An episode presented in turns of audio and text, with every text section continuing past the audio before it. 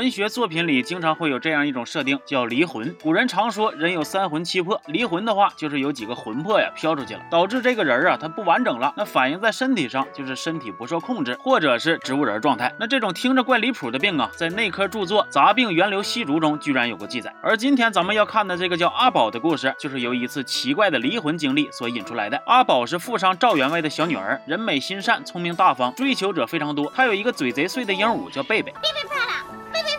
这一天，贝贝意外受伤，阿宝让婢女送他去兽医孙子楚那里治病。而这个孙子楚呢，也就是未来跟阿宝爱的难舍难分的那个男人。不过现在他的心还只扑在小动物的身上。说庙会这天，听朋友说阿宝如何如何美貌，老少爷们如何被他迷得神魂颠倒。但是孙子楚也非常的不屑一顾啊，争的那么辛苦，只为一副皮囊，我没兴趣。我呀，还是去看看那几只小牛，还有张大叔家刚刚出生的小猪。不过，当他见到阿宝，发现他并不是徒有其表的花瓶，反而是有思想、有善心、知书达理、温柔可人的时候，孙子楚不光是被打脸了，甚至连魂儿都被人家给勾走了。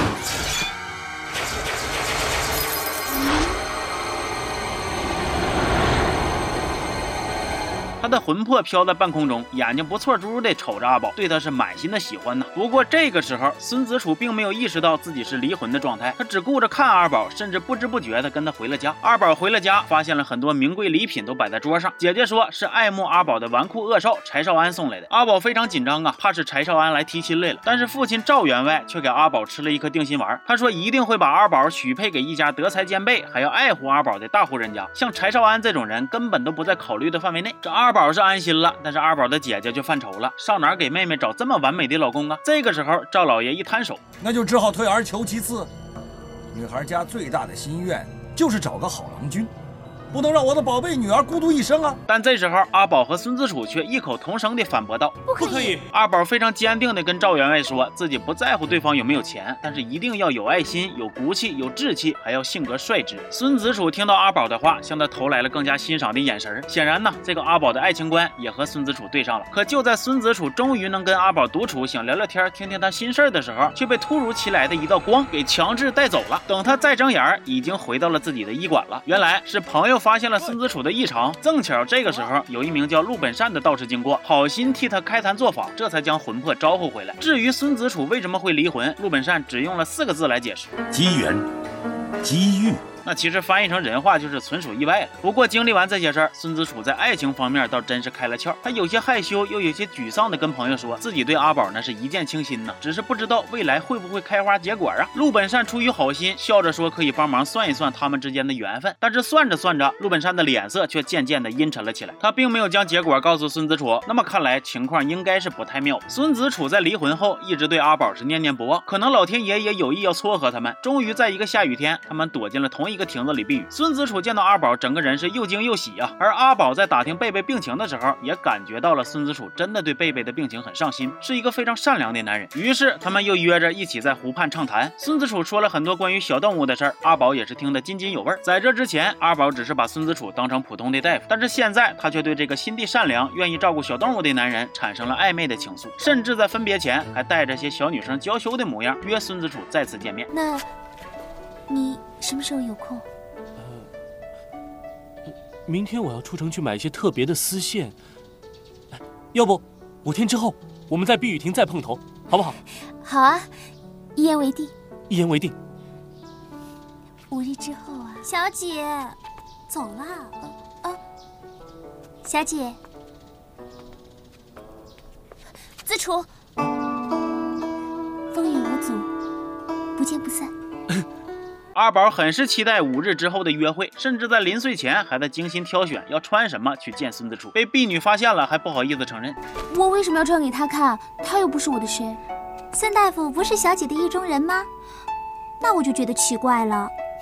小荣今天看到小姐，开心的连家在哪儿都找不着了。不是为了他，是为了谁啊？五天之后，孙子楚按照约定来到了亭子。可是让他没想到的是，阿宝还是那个阿宝，但是态度却发生了三百六十度托马斯回旋大转变。阿宝，阿宝，你是？我是子楚啊。我不认识你。孙子楚有点蒙圈呢，又提起之前湖畔畅谈，以为能唤醒阿宝的记忆，结果反而被骂得更凶了。我跟你哪有什么湖畔畅谈呢？跟网论相约了。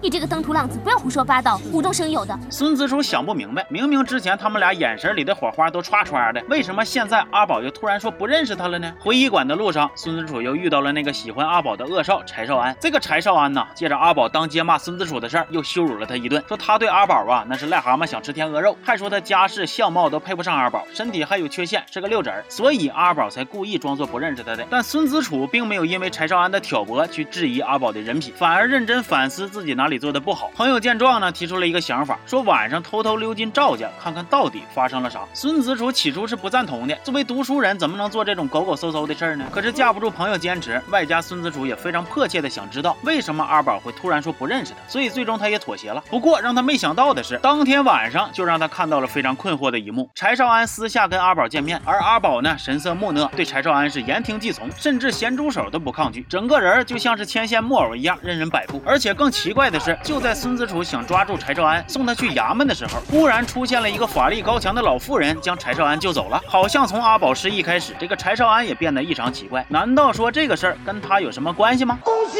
你都会抢答了。没错，原来阿宝的失忆就是柴少安一手造成的。这个柴少安爱慕阿宝，反被拒绝，心里本来就不平衡，又意外得知阿宝爱上了穷书生孙子楚，更是气上加气。刚巧从小照顾他的乳娘修习茅山法术，还对他十分溺爱，于是这娘俩就联手给阿宝下咒，让他的记忆永远只停留在庙会那天，彻底把跟孙子楚的事儿忘干净。至于那天晚上，阿宝之所以夜会柴少安，也是因为被他下了咒，身体不受控制了。但是这一切阿宝不知道，阿宝的家人也不知道，他们以为阿宝只是生了怪病，没有对外声张，私底下请了不少的大夫，但是也没查出个病因。而孙子楚在得知阿宝的病情以后，并没有对这份感情产生退缩。就算对病我无药可治，但是对人，我是矢志不渝，悲亲。不娶。孙子楚每天都会去偶遇阿宝，重新和他相识相知。而阿宝呢，虽然记忆会消失，但他还是会在与孙子楚的偶遇之中，一次又一次的爱上他。没过多久，阿宝的姐姐开始担心，他们的这种情况根本谈不上未来呀，到时候两个人都受伤。于是他找来了孙子楚，希望他能回归自己的生活，跟阿宝断了联系。但是孙子楚却非常坚定的跟姐姐说，自己这辈子只有阿宝，不会再爱别人，无论阿宝变成什么样，自己都会对他不离不弃。最终，姐姐还是被孙子楚对阿宝的深情给打动了。刚巧赵员外又上京给女儿找名医了，于是孙子楚终于有机会能每天陪着阿宝，也没人阻拦了。但是大家别忘了，那还有柴少安呢，这货咋可能让他们的日子过得这么消停呢？这一天，柴少安故意把他们堵在茶馆里，当着所有人的面公开阿宝的病情，还对他进行荡妇羞辱，说他每天都失忆，说不定早就跟别人睡过了，自己还不知道呢。忽然要面对自己的病情以及突如其来异样的目光，阿宝是既震惊又不安呢。但是也因此，阿宝得知了孙子楚在过去的这段日子里为他的付出，心里非常感动，甚至到了晚上也要强忍着睡意，因为他舍不得忘记孙子楚。孙子楚默默牵起阿宝的手，满眼情意的望着他说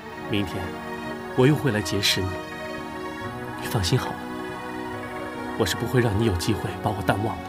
然后任由阿宝靠在自己的肩膀上睡着了。第二天，阿宝醒来，果然又失忆了。但是这次姐姐没有隐瞒，而是主动将他的病情以及孙子楚对他的爱意和付出都告诉他。阿宝听完，脸上流露出小女生的娇羞与幸福，还让姐姐把孙子楚请到家里来。本以为接下来会是什么小两口的幸福场面，然而当孙子楚真的出现在阿宝面前时，他却仿佛变了一个人，说话的态度极其刻薄，甚至让孙子楚砍掉自己的第六根手指来证明对他的爱。面对这种几乎可以说是丧心病狂的要求，孙子楚不仅没有当场翻脸，甚至还真的砍掉了自己的手指。之前朋友们总调侃叫他孙痴，意思是说呀，他这个人对自己热爱的事儿总是非常的投入。但是万万没想到，这个痴如今却变成了痴情的痴。然而面对他的真心，阿宝却表现得极其不屑一顾，疯狂践踏。我不过是开个玩笑，何必这么认真呢？阿宝，这么蠢笨的人，怎么配当我赵阿宝的夫君？我看你还是回去跟你的禽兽为伴。走，我不想再看到你。阿宝恶毒的言语让大家是既震惊又气愤，谁也没闹明白这张漂亮的小嘴儿咋就能说出这么冰冷的话呢？不过他们没看到的是，阿宝转过身之后满眼的泪水。难道说这一切其实是阿宝为了让孙子楚死心而特意做的戏吗？嘿，还真没有这么狗血。阿宝突然变得这么刻薄恶毒，其实还是因为柴少安。乳娘，你真的不帮我啊？哎呀，爹啊，娘啊，少安没用啊，少安，少安娶不到老婆，我想我们柴家到这一代就要绝后了。爹啊，娘啊，对不起啊。行了行了，起来吧，我不起来。起来吧，你不帮我，我不起来。起来吧。那你帮我了。嗯。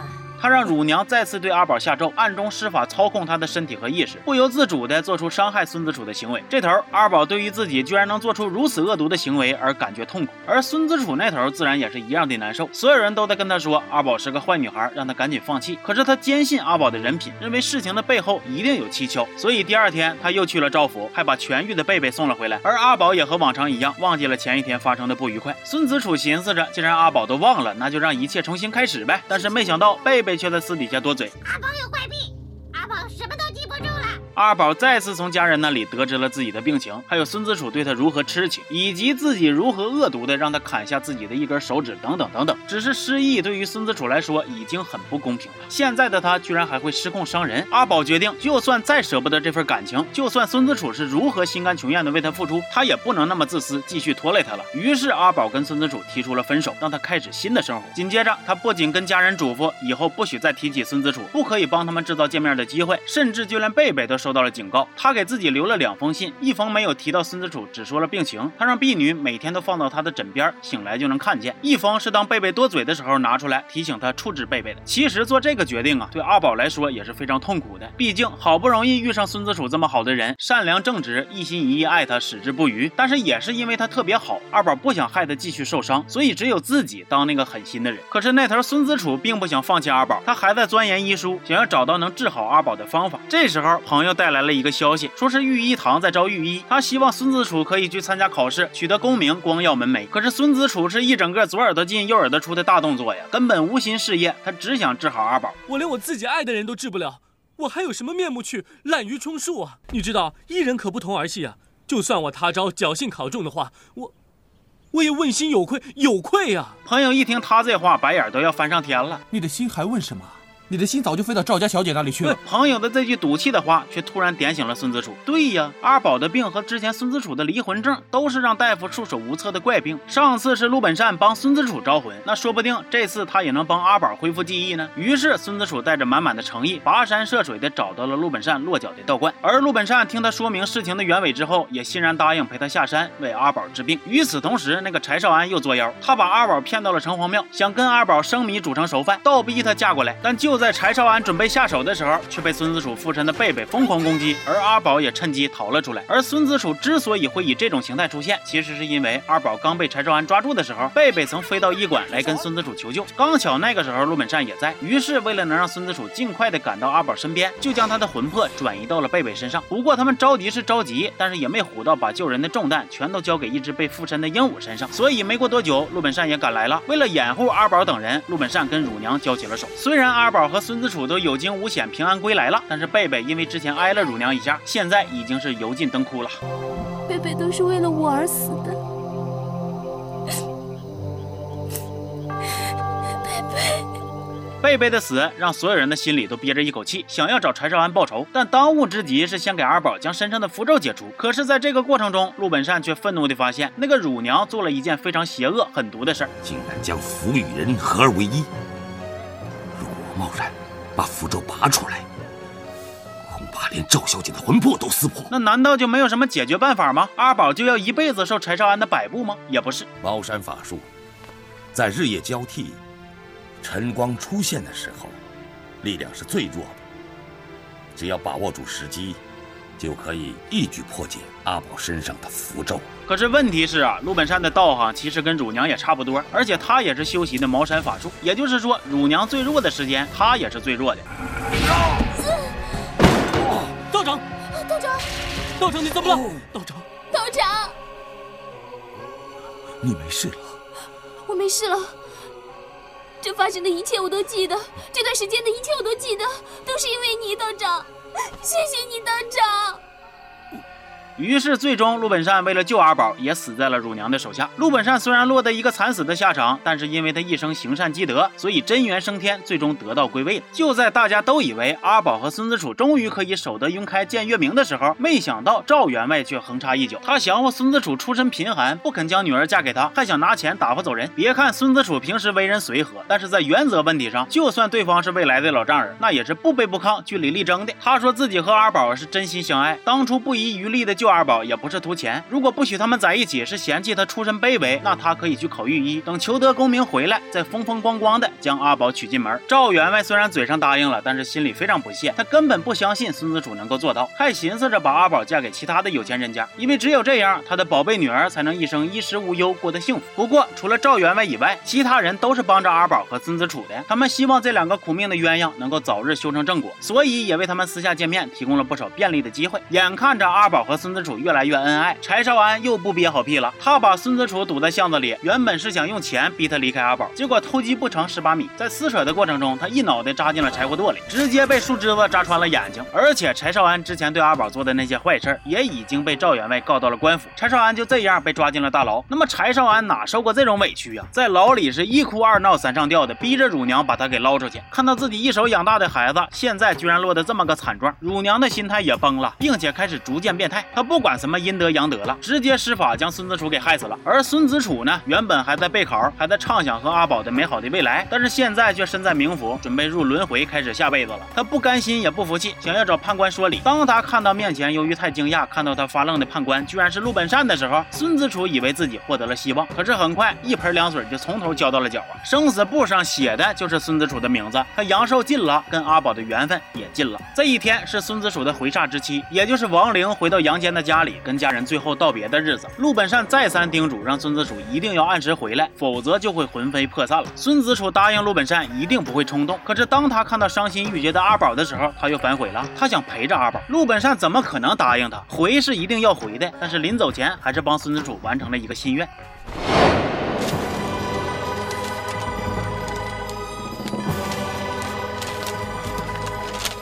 然而，让他和陆本善都没想到的是，原本这只是回应阿宝思念的最后道别，却成了压死骆驼的最后一根稻草。阿宝再也承受不住爱人离世的痛苦，选择了投湖自尽。可是偏偏他阳寿未尽，虽然寻死，但是却被救了上来，命悬一线。魂魄来到了阴间的阿宝，终于见到了孙子楚，还想留在这儿跟他做一对鬼夫妻。无论陆本善怎么劝阻，怎么为他们分析利弊，都没法说服这两个痴情种。紧接着，他们又见到了另一个熟人，那就是贝贝，转世成人了。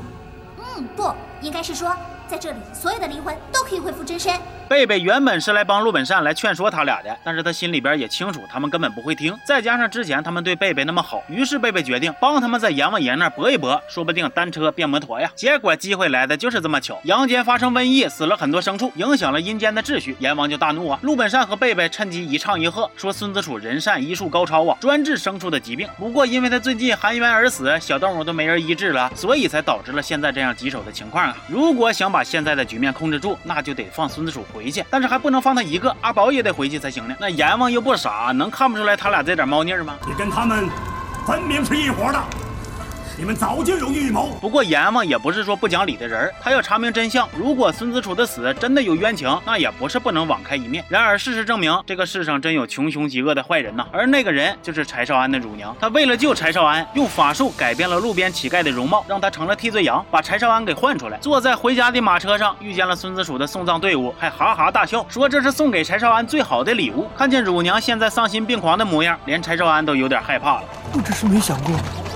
要杀人啊！冥府中，阎王终于了解了事情的真相。他愤怒地拿过生死簿，说要严惩恶毒的乳娘。结果在丢给陆本善的时候，一个不小心被撕掉了一页，而这一页刚巧就写着孙子楚的名字。其实这波操作呀，陆本善是故意的，阎王爷也是故意的，他就是在兑现之前许下的诺言。生死簿上没有了孙子楚的名字了，那么他就可以还阳了。而阳间的二宝也从昏迷中醒来了。就在一家人为了二宝平安无事而感到开心的时候，乳娘来扫兴了。我给你们报喜来了。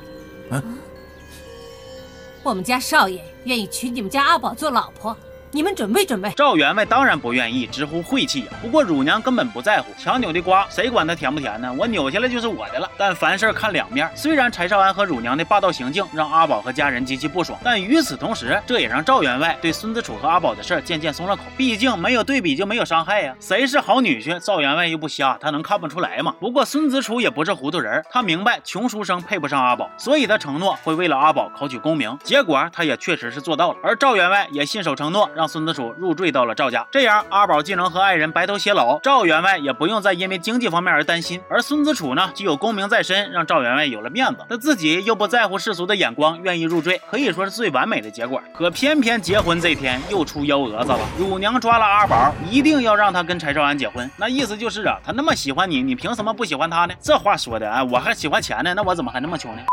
而阿宝呢，虽然人被法术定住了，但是脑子还是很清醒的。他晓之以理、动之以情的劝告柴少安，不喜欢就是不喜欢，用尽手段去强迫一个不喜欢你的人就范，这不是爱，是偏执，是占有欲啊！你从小被家人溺爱，想要什么就有什么，突然有一天出现了一个拒绝你的女孩，于是你的好胜心就出来了，而你却误以为那是爱情，你根本都没有了解过我，也没有跟我相处过，却说你爱我，但是其实你顶多就是爱我这副皮相，并不是爱我这个人儿。这些话从来没人对柴少安说说过，无论是乳娘还是谁，周围人都是无条件的顺着他、宠着他、顺从他。柴少安根本都不知道，原来爱是需要相互的。他彻底陷入了反思，最终摘下了阿宝头上的符咒，答应放他走了。虽然柴少安答应了，但是乳娘已经疯魔了。无论是阿宝还是来救阿宝的孙子楚，都不可以离开。他甚至还扬言要杀了孙子楚。但就在这个时候，陆本善出现，又救了孙子楚一命。他劝乳娘回头是岸，否则他会替天行道，收了他。但乳娘却觉着陆本善是在吓唬他。你竟然颠倒天地！我算过，我命不该绝。你想破坏阴阳法界，知道什么后果？然而他似乎忘了，这个世上还有一句话叫“天理昭彰，报应不爽”。当乳娘死死掐住阿宝的脖子的时候，柴少安终于看不下去了，冲出来拦住乳娘。而此时乳娘又贼心不死的想对陆本善下手，结果被反击，倒向了自己准备好的施法的台子，噗呲被自己的法器给捅死了。然而到了阴间，乳娘依然是不服不忿的。明明她之前算过自己能活到一百多岁，怎么现在才五十几就咽气了呢？一定是陆本善做了什么手脚。可陆本善并不怵他，那表示我有理，我怕啥呀？生死册上面清楚的写着你的前世今生，你的前世积福所有一百零八岁的寿命，但是因为你今世作孽太深，只能够有五十二岁寿命，最终死于非命。后来柴少安改邪归正，回到了牢里，而阿宝和孙子楚已经原谅了他之前的过错，甚至还经常来照看他，愿意和他做朋友。那故事的最后，孙子楚带着阿宝又来到了当初避雨的那个亭子，曾经就是在那里，阿宝忘记了孙子楚，所以他心里一直都很恐惧。孙子楚知道阿宝担心什么，于是将他们的过去写在纸上，挂满整个亭子，这样就不会再担心失忆，忘记孙子楚了。阿宝满眼幸福的看着眼前的这一切，然而更幸福的还在后边，路边小贩在卖鹦鹉，而这个鹦鹉竟然还能叫出阿宝的名字，原来他就是贝贝。当初投胎的时候，在陆本善的帮助之下，没有喝下孟婆汤，所以才能再次回到阿宝的身边。一家三口居然能够再次重聚，阿宝心里边别提多开心了。他和孙子楚立刻买下贝贝，带他回了家。而他们不知道的是，这个小贩其实就是陆本善。他们和贝贝的重逢不是偶然，而是他有意为之。最终，陆本善微笑着目送他们离去。故事到这里也就全部结束了。那阿宝算是一个非常圆满的爱情故事，他们克服了所有的阻碍，最终走到了一起，白头偕老。然而战胜这一切的是孙子楚和阿宝对彼此的爱和执着。那反观柴少安，骄纵霸道，分不清什么是爱情。他觉着自己为阿宝付出了很多，觉着阿宝不爱他，那就是狼心狗肺。他错把占有欲当做痴情，他从小被溺爱，形成了错误的价值观和爱情观，所以觉着这个世上连太阳都得围着他转。可是爱情从来都是讲究两情相悦的啊，是心和心的交流。好在故事的最后，柴少安意识到了自己的错，乳娘也遭到了报应。不过不得不说呀，郑佩佩的演技还是杠杠的，后半段疯魔那轱辘，眼神是真的瘆人人呐。再配合上剧上那些经典的音乐，那可真是透心凉。说到配乐，这部剧当时因为一些外在的因素，所以画面上都非常和谐，剧情改编的也都很有意义。不过终究是讲这个鬼神妖魔的故事，还是需要一点气氛烘托的，所以就把功夫都下在配乐上了。而事实上，麦振宏制作的配乐也达到了这个效果，直到现在也都非常经典。而且像我们熟悉的《仙剑一三》以及《天外飞仙》《花千骨》啥的，也都有他的音乐创作。行吧，感谢同学们收看本期的《聊斋故事》，喜欢这期视频的话，请多多点赞。我是刘老师，咱们下期见。好。